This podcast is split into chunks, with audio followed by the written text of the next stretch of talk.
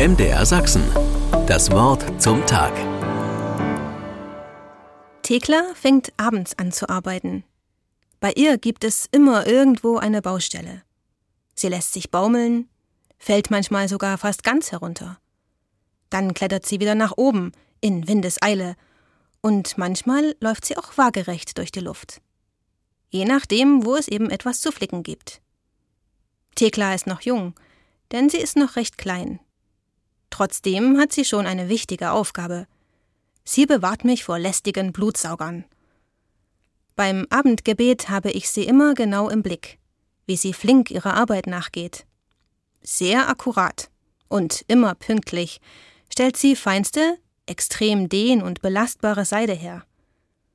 Das Kreuz auf ihrem Rücken trägt sie dabei mit Leichtigkeit. Und das, obwohl es aus Ablagerungen besteht, die sicher nicht wirklich leicht sind.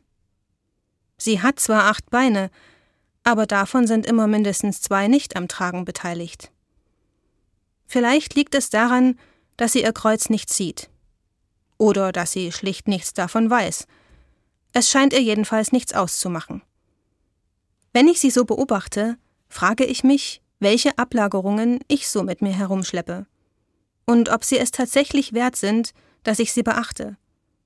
Und ich sage mir, dass ich auch nicht aus jedem dieser Blutsauger, die an Thekla vorbeigekommen sind, einen Elefanten machen muss. Ja, dass man manchmal im Vertrauen auf Gott sogar an einem seidenen Faden ziemlich sicher hängen kann. Und dann staune ich, dass diese kleine Spinne in meinem Fensterrahmen, neben ihrer Arbeit, auch noch so eine gute geistliche Begleiterin für mich ist. MDR Sachsen. Das Wort zum Tag.